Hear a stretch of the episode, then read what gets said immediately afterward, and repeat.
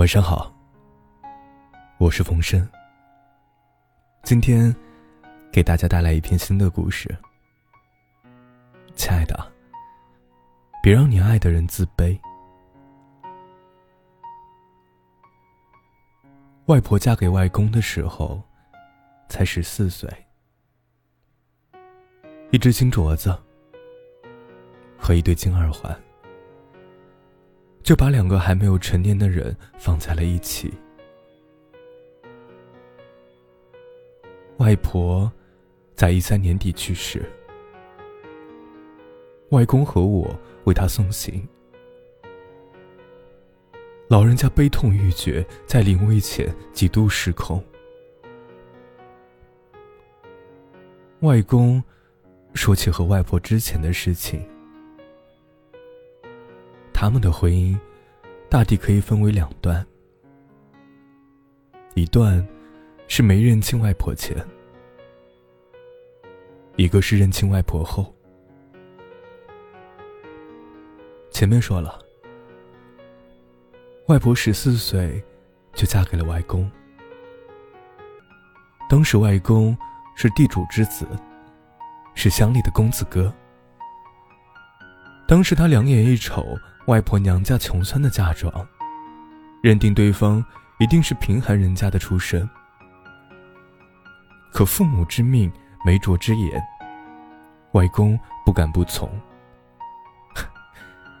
真难想象，两个还没有发育完全的孩子走到一起，当时的社会风气是有多封建。婚后，外公无法无天。整日流连在外。他年轻时极爱夜钓，经常带着一群男男女女钓个几天几夜。外婆生性胆怯，又不敢吱声，唯有忍着，竭尽全力伺候着外公。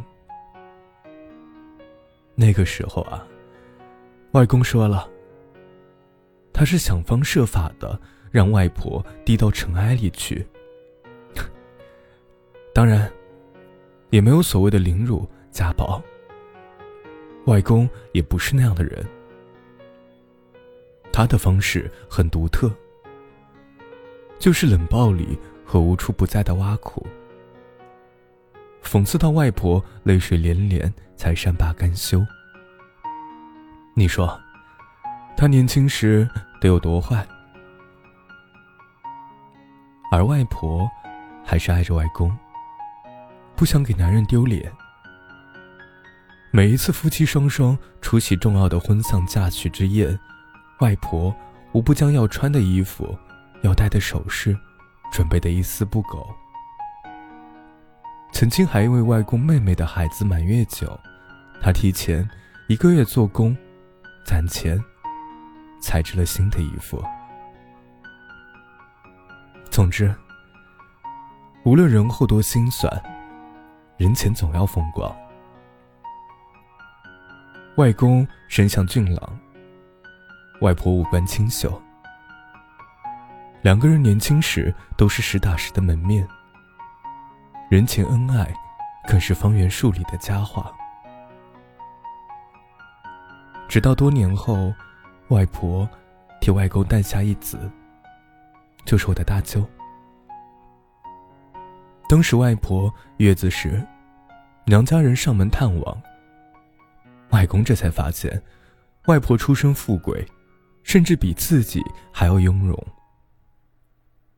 此番外公才恍然大悟，问外婆为何不说自己的身份，又问里里外外的人，为什么不告诉他自己的妻子原来并非是穷酸人家？可边上人。哪知道这些？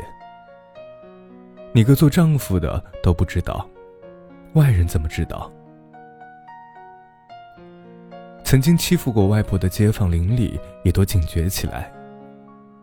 他们都在想啊，上次抢了他几颗白菜，他会不会趁机报复过来？可外婆没有，还是继续默默爱着外公。外公说：“当时外婆说了一句话，她这辈子都还记得。外婆说：“不让自己的男人自卑，是一个女人最起码的爱。”听到这话的时候，我还小，不懂其中的缘由。而直到我大学毕业参加工作后，朋友圈里的一件事情让我彻底明白了这个道理。燕子。是我认识的人里，各方面条件都很不错。但她的老公，并不是什么凤凰男。相反，男方来自某个三线小城市，家里吃低保，好不容易供他读了个大学，还是个二本。这与父母都是大学教授，从某知名985大学毕业的燕子而言。差距之悬殊，可想而知。南方我见过，斯斯文文的一个人，可能是因为出身条件，他在很多时候都比较寡言。记得一次去同学聚会，当燕子带他进入全水晶吊顶的宴会大厅，全场的男人。都一身西装革履，而自己呢，蓝色衬衫都旧得发皱，白裤子都洗得发白，脚上的这双皮鞋还是燕子送的。相比于那些气质高贵的男人而言，燕子老公就像个格格不入的土鳖。那时候我看燕子，也是一身素净。并无其他女人那般涂脂抹粉、披星戴月，而是和老公一样，一身简简单单的装扮。虽然有失气质，但却看得人眼睛无比的惬意。有女同学替他不平，说：“哎呀，燕子婚后咋变得这么老气啊？”说这话的时候。忍不住看了两眼她老公，好像是在说：“老公没钱，老婆受苦。”燕子没有解释，只是风轻云淡的一笑。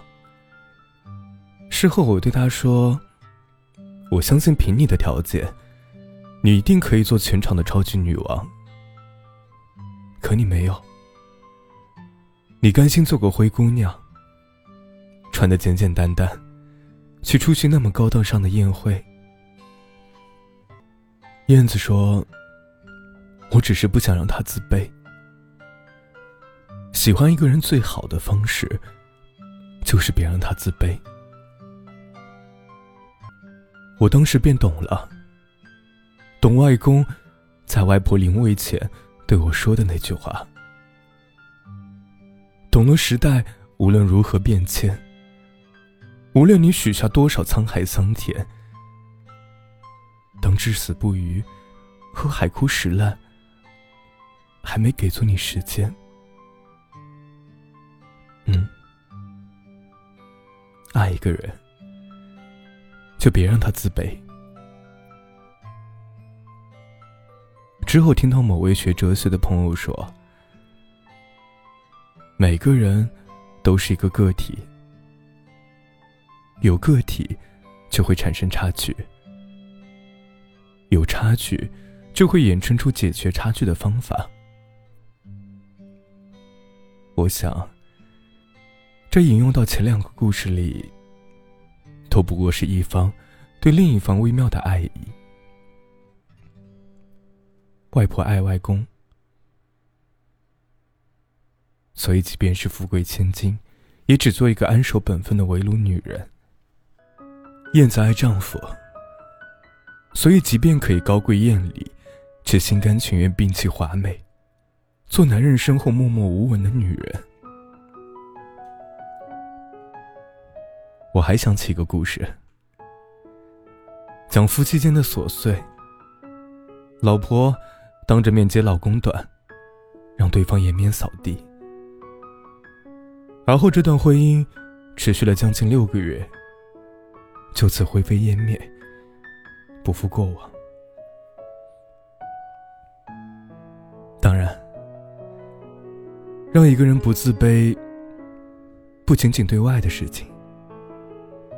关起门来，有多少委屈心酸，两个人和解，别因为一时不快，让你们之间的心理差距越走越远，没了契合。爱情之所以值得被歌颂，是因为它风情摇曳，姿态万千。什么山崩地裂，海枯石烂；什么至死不渝，不分不离。什么执子之手，与子偕老？